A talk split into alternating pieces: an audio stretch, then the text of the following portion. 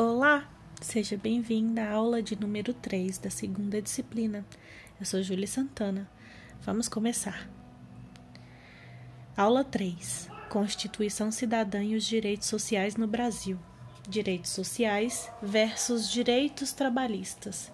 Objetivos específicos: compreender os significados da Constituição de 1988 na consolidação dos direitos sociais no Brasil. Introdução.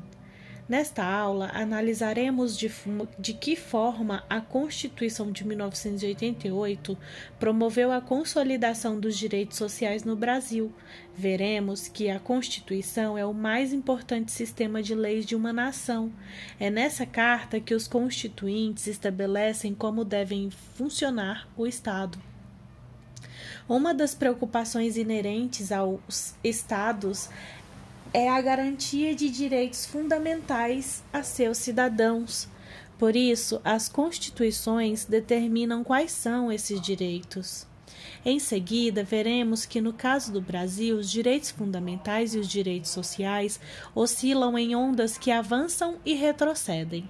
Esse vai e vem de direitos corresponde aos períodos da história pelos quais passou nosso país. No entanto, a atual Constituição provocou avanços significativos no que diz respeito à institucionalização de políticas sociais, respaldadas pela participação da sociedade civil. Com relação aos direitos trabalhistas previstos na Carta de 1988, veremos que em em que medida houve uma ruptura com o modelo trabalhista estabelecido pelas constituições anteriores. Capítulo 1 Constituição e Direitos Sociais. Uma Constituição é um sistema de leis que fundamentam um Estado. É nela que estão estabelecidos o sistema de governo, a forma do Estado, a separação dos poderes, o modo de sucessão do poder, entre outros. Além disso, a Constituição é o principal instrumento que assegura os direitos e garantias fundamentais da pessoa humana a Constituição limita o poder, no sentido de que está acima dos detentores do poder do Estado. Essa situação garantida pela Constituição representa uma valiosa garantia dos indivíduos contra o poder ilimitado daqueles que governam.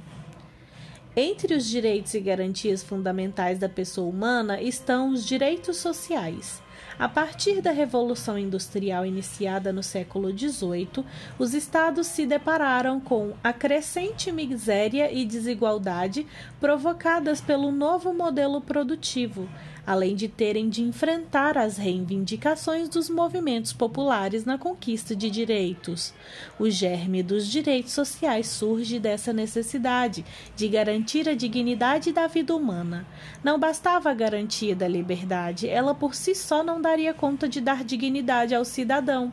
Era também necessário promover a igualdade entre os indivíduos. A importância desses direitos fez com que fossem salvaguardados pelas cartas constitucionais, como cita Gothems Borges em sua obra de 2009. As garantias sociais e individuais resguardadas pelas constituições representam um importante avanço do compromisso do Estado com a população. No entanto, apenas a existência de leis não garante que seus princípios sejam cumpridos. Para tanto, é necessária a efetiva ação do Estado para promover os direitos constitucionais. Essa é uma citação de Gothems Borges na sua obra de 2009. A sociedade passa a cobrar do Estado que esta faça cumprir as leis institucionais, constitucionais, ou seja, passe a formular ações no sentido de consolidar os direitos. Os direitos fundamentais foram sendo incorporados às constituições brasileiras. A evolução histórica desses direitos é ditada por uma oscilação de avanços e retrocessos. É o que diz a obra de Gothems Borges, em 2009, impulsionada pelas forças políticas estabelecidas no poder a cada período histórico. Embora muitos desses direitos nos textos constitucionais, o Estado não proporcionou de forma efetiva à sociedade brasileira a consolidação dos direitos e garantias fundamentais. Após 20 anos de regime autoritário, período em que os brasileiros foram privados de inúmeros direitos que, devam, que davam alicerce à democracia, toma corpo e movimento de redemocratização da sociedade brasileira. A abertura do processo constituinte é um importante vetor desse movimento. Qual a importância de uma Constituição? Capítulo 2 Os direitos sociais antes da Constituição de 1988. A Constituição de 1988 foi apelidada de Constituição Cidadã por meio dela, o Estado estabeleceu um novo programa de ação alicerçado em princípios de cidadania, é o que diz a obra de Carvalho de 2014. Depois de um longo período marcado pelo autoritarismo dos governos militares e por termos perdido a liberdade e a democracia, a nova Carta inaugura uma época de grandes avanços no desenvolvimento democrático e na garantia de direitos para que se possa ter uma maior percepção do que representou a atual Constituição com relação às garantias sociais e individuais e à promoção da cidadania, é importante recuperar alguns aspectos da história brasileira que evidenciam o avanço das leis brasileiras com relação aos direitos sociais. Procuraremos mostrar que a história dos direitos sociais no Brasil é marcada por avanços e retrocessos capítulo 2.1 Constituição de 1946 Avanços, retrocessos e a volta da democracia. A Constituição de 1946, assim como a de 1988, também está inserida em um contexto de retomada de vários direitos civis, dessa vez com o fim do regime ditatorial de Getúlio Vargas, o Estado Novo. Com o processo de redemocratização, era necessário reaver os direitos e garantias individuais. A Carta Constitucional de 1946 estabeleceu as bases jurídicas para que houvesse, pela primeira vez no Brasil, uma efetiva ação do Estado na promoção da democracia social. É o que diz a obra de Nascimento de 2010. A elaboração da Constituição contou com variados segmentos políticos, mas seu resultado foi fruto de um jogo de forças entre liberais e conservadores, de um lado, e as forças populares, do outro. Para Nascimento, ainda na sua obra de 2010, o resultado desse jogo de forças foi uma Constituição que apresentou pontos positivos e negativos no que se refere aos direitos sociais. Os principais aspectos positivos estavam relacionados aos direitos e garantias trabalhistas e à valorização do trabalhador. No entanto, a autora destaca como ponto negativo o fato de que a lei não avançou na questão da reforma agrária os principais avanços sociais no período não foram relacionados ou estabelecidos pela Carta Constitucional, mas por leis infrainstitucionais, como aponta a obra de nascimento de 2010. O aprimoramento das leis eleitorais desse período também merece destaque como um esforço do Estado para a garantia da democracia aponta Nicolau em sua obra de 2014. A Constituição de 1946 dá ênfase à proteção e às garantias dos trabalhadores urbanos. A preocupação tinha o sentido de manter e desenvolver a mão de obra destinada ao mercado. Além desse marco de direitos trabalhistas, podemos assinalar que o, no período entre o fim do Estado Novo e o golpe de 1964, o Estado brasileiro promoveu avanços constitucionais com relação aos direitos sociais, que o golpe militar de 1964 fez retroceder. Capítulo 2.2 O golpe de 1964 e a retração dos direitos fundamentais. É importante destacar que no início do período de industrialização do Brasil, da década de 30 até a década de 60, as políticas sociais tinham como foco principal o trabalhador urbano. O objetivo era garantir a força de trabalho necessária ao mercado, como aponta Dalari na sua obra de 2007. De um lado, o Estado tinha interesse em garantir uma mão de obra apropriada para o mercado de trabalho. De outro, a luta dos trabalhadores por melhores condições de vida e de trabalho também fez com que as políticas públicas desse, desse período estivessem focadas no trabalhador. A ditadura militar foi um período em que os direitos fundamentais da pessoa humana foram gravemente afrontados, principalmente por meio dos atos institucionais, que sistematicamente estabeleceram a censura, caçaram direitos civis, restringiram a liberdade, limitaram a aplicação de habeas corpus, entre outras determinações sem contar as práticas político-policiais, que não tinham um amparo legal, como a tortura e o assassinato de presos políticos. Foram medidas que marcaram um período respaldadas e justificadas pelo Conselho de Segurança Nacional, órgão criado para o aconselhamento da Presidência da República em assuntos de segurança nacional. Entende-se para a manutenção do status quo. Grande parte dos movimentos sociais foi criminalizada e passou a atuar na clandestinidade. A democracia ficou limitada ao sistema bipartidário, com uma oposição observada de perto pelo regime militar. Esse trecho é apontado pela obra de Gonçalves Ferreira, de 2013.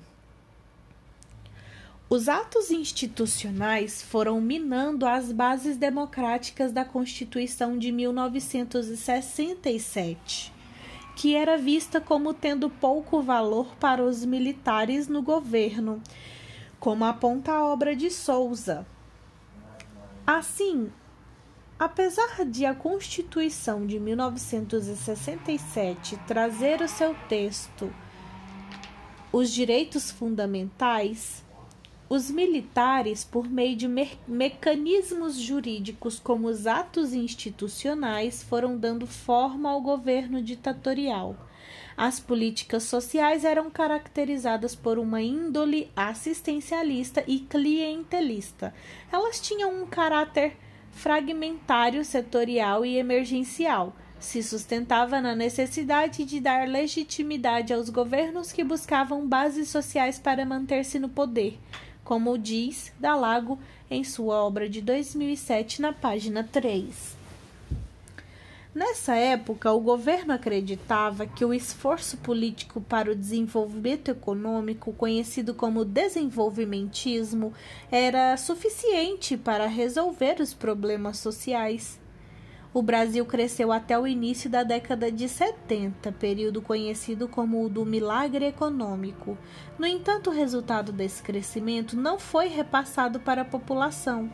Com o fim da onda de desenvolvimento, veio a crise econômica, agravando ainda mais a desigualdade social ao mesmo tempo em que o governo militar perde legitimidade e força política.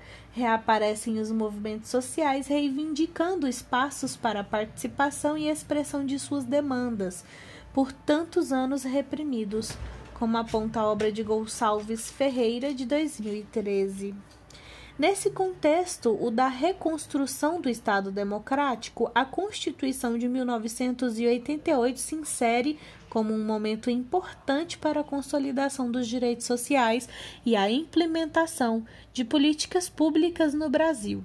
Os atos institucionais foram decretos estabelecidos pelos governos militares no período de 1964 a 1969. Essas normas eram assinadas pelos comandantes em chefe do Exército, da Marinha e da Aeronáutica, ou pelo presidente da República e não precisavam ser aprovadas pelo Poder Legislativo. Esses dispositivos foram alterando o texto da Constituição de 1967. Assim, por meio dos atos institucionais, o Poder Executivo legislava, segundo seus interesses, desrespeitando muitas vezes o que estava estabelecido no texto constitucional. Os governos militares decretaram ao todo 17 atos institucionais. A figura 1 demonstra os movimentos sociais durante a ditadura militar. A fonte é, são dos próprios movimentos sociais e está disponível no site dentro do material de leitura. Acesse o material para verificar. Capítulo 3 A Constituição de 1988 A Constituição Cidadã. A atual Constituição, que assinala a garantia de cidadania ao povo brasileiro, também foi cidadã na sua elaboração a participação da sociedade civil mobilizada e ávida por participar do processo político é uma das marcas da Carta Constitucional de 1988. A Assembleia Constituinte abriu as portas para as demandas da população por meio de propostas de emendas populares. Para isso, abre aspas Bastaria que as sugestões fossem encaminhadas por intermédio de associações civis e subscritas por, no mínimo, 30 mil assinaturas que atestassem o apoio popular à proposta. Fecha aspas. Esse é um trecho da obra de Ângelo, de 2007. Nesse trâmite, foram enviadas mais de 120 propostas com mais de 12 milhões de assinaturas colhidas, fato que demonstra bem o momento de mobilização da sociedade durante a Assembleia Constituinte. Para entender melhor como se deu o processo constituinte e a promulgação da Constituição em 5 de outubro de 1988, acesse o link disponível na Mediateca e assista ao vídeo. A nova Constituição representou uma transição de um regime, a ditadura militar, por outro, o governo civil. Mas, apesar do processo constituinte ter sido um momento em que a sociedade civil esteve mobilizada para que fossem escutadas as suas demandas, a mudança representada pela nova Carta Constitucional foi conduzida pelas elites conservadoras da sociedade. Dessa maneira, não podemos associar esse momento com uma ruptura, mas sim com uma transição para um regime democrático. O caráter conservador da Constituição, como aponta Carrion, não impediu que esta apresentasse novos e importantes avanços dos direitos de cidadania.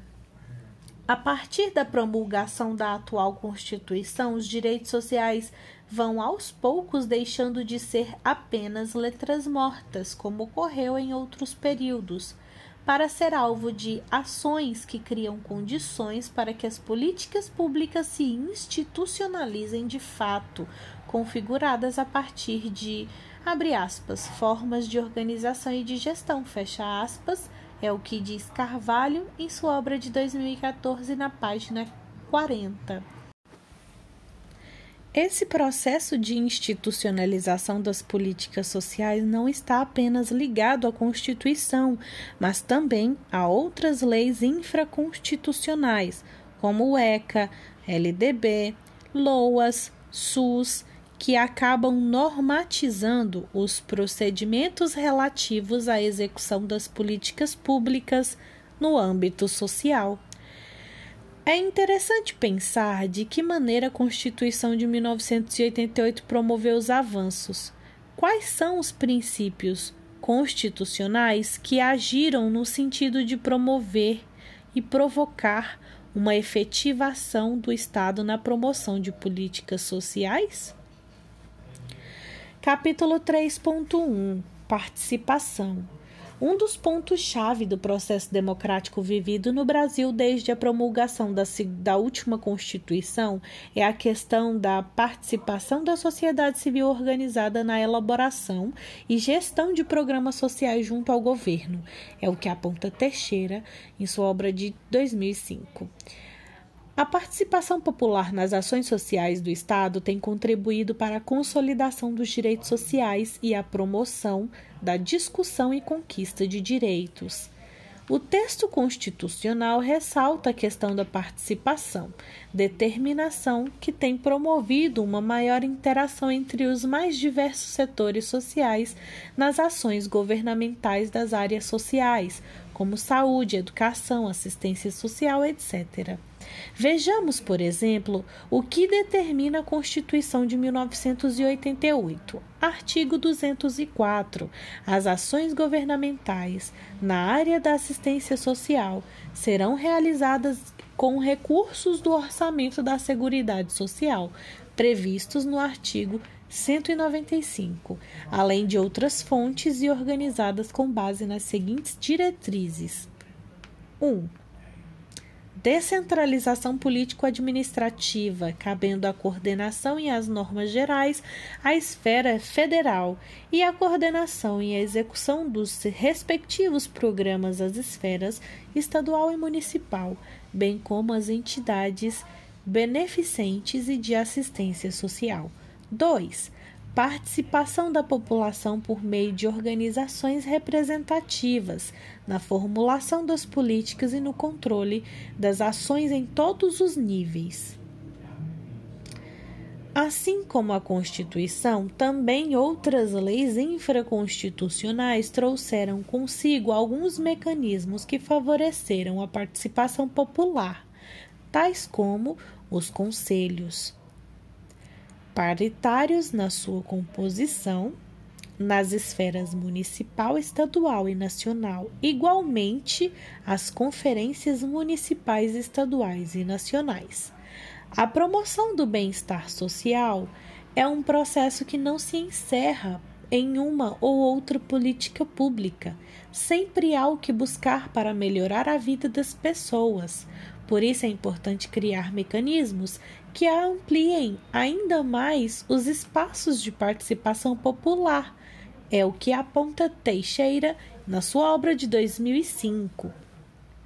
Mesmo dentro dos fóruns de discussão, é necessário saber promover a melhor forma de diálogo entre todos os setores envolvidos no processo de elaboração e execução das políticas sociais Sociedade civil, Estado, terceiro setor e iniciativa privada precisam saber conversar entre si da melhor forma para garantir que a participação desses setores garanta o avanço da cidadania e de uma sociedade mais justa.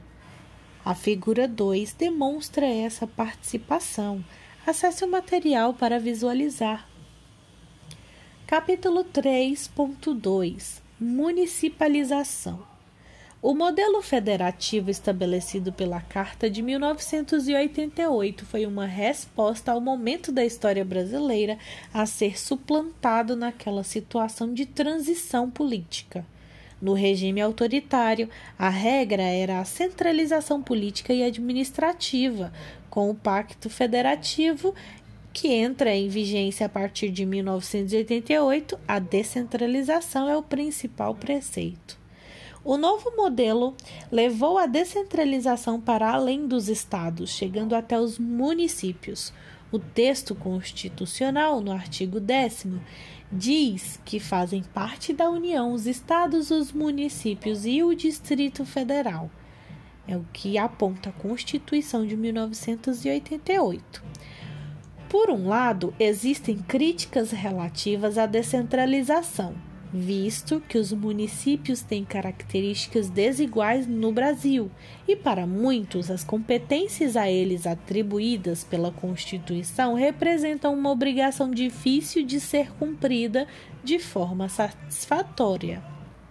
Por falta de recurso, porque o bolo tributário não é dividido no sentido de privilegiar os municípios, como aponta Cara em sua obra de 2012. Por outro lado, é importante resgatar os pontos positivos do processo de descentralização, que significou a municipalização dos serviços públicos básicos. A oferta dos serviços sociais básicos em nível municipal facilitou a interação das forças locais na elaboração e execução das políticas sociais.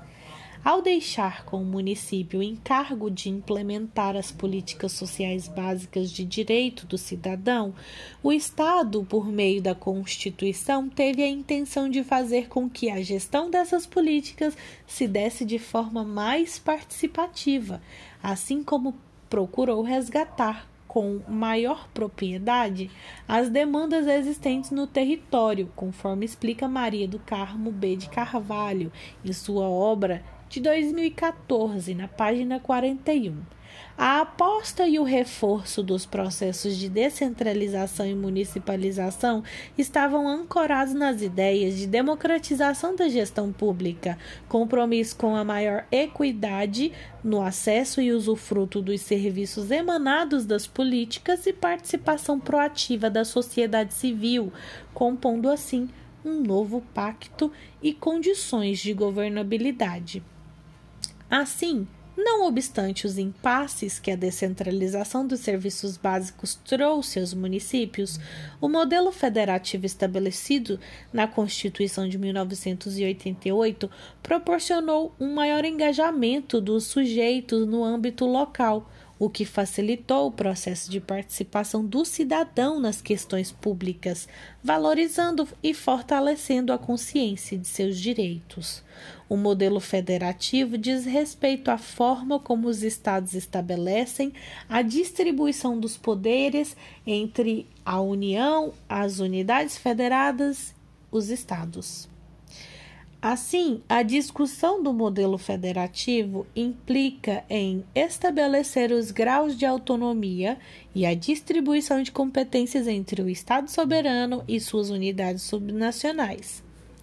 As constituições federais determinam as organizações políticas e administrativas que devem ordenar o funcionamento do Estado, que é o modelo federativo Capítulo 4 A perspectiva dos direitos trabalhistas na Constituição de 1988. Já colocamos que, historicamente, a preocupação do, de cunho social apresentada nas constituições brasileiras tinha como foco o indivíduo enquanto trabalhador. Veremos que a Constituição de 1988 avança em vários aspectos ligados às relações trabalhistas, além de mudar a perspectiva dos direitos dos trabalhadores, direitos esses que deixam de figurar no título da ordem econômica e social, como nas constituições anteriores, e passam a ser inseridos como direitos e garantias fundamentais. Este fato denota uma mudança de percepção a respeito da natureza das garantias trabalhistas, transitando de um instrumento de enquadramento das relações de trabalho para um conjunto de direitos inalienáveis do trabalhador, independentemente da vontade do Estado ou do legislador ordinário. É o que diz o IPEA de 2009, página 96. Além, até a Constituição atual, as relações de trabalho foram firmadas sob três principais aspectos, como aponta o IPE de 2009. Relações de trabalho pautadas pela Lei Controle Estatal das Lutas dos Trabalhadores por meio de sindicatos que funcionavam sob tutela e o fato de os trabalhadores aceitarem que seu empregador agisse em desacordo com as leis trabalhistas por serem pressionados por um grande contingente de mão de obra de reserva e pela falta de segurança social para o trabalhador desempregado. Diante desses aspectos, é importante considerar importantes avanços no sentido de fortalecer as relações de trabalho do lado mais frágil, que é o do trabalhador, Conforme destaca o Instituto de Pesquisa Econômica Aplicado, IPEA, de 2009, os principais avanços na legislação trabalhista da atual Constituição foram a ampliação dos direitos dos trabalhadores, a equiparação de direitos entre os trabalhadores urbanos, rurais e outros que viessem à melhoria de sua condição social o fim, embora parcial, das medidas que permitiam que o Estado interviesse na atividade sindical e a criação de um efeito um efetivo sistema de amparo para o trabalhador desempregado. A Constituição de 1988 aprimorou as garantias trabalhistas, mas ainda não rompeu por completo os aspectos centrais das relações de trabalho que foram legados ao trabalhador no decorrer da história, como o poder das empresas de, de demitir funcionários. O direito de greve foi ampliado em parte, mas a determinação de que os serviços essenciais têm que ser garantidos permite que a greve seja julgada como abusiva em diversos casos a manutenção da unicidade sindical e da contribuição sindical compulsória, como a Pontipeia de 2009. A Constituição de 1988 ampliou os direitos dos trabalhadores? Considerações finais. Nesta aula, você viu que a Constituição é o principal elemento jurídico de um Estado pois, por meio dela, são definidos o sistema de governo, a forma do Estado, a separação dos poderes e o modo de sucessão do poder. As constituições são também importantes para sustentar os cidadãos em seus direitos fundamentais.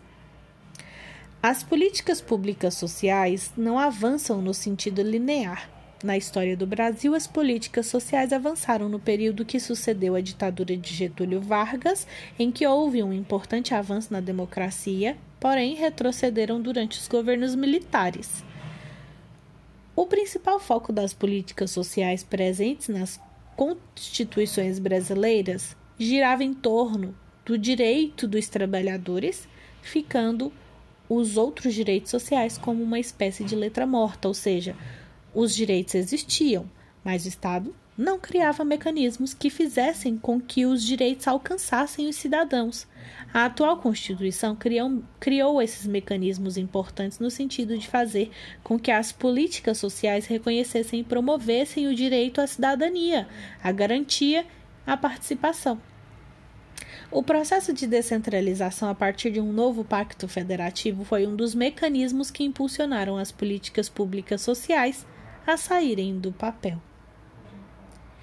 Essa foi a aula 3. Te espero na próxima aula. Até mais!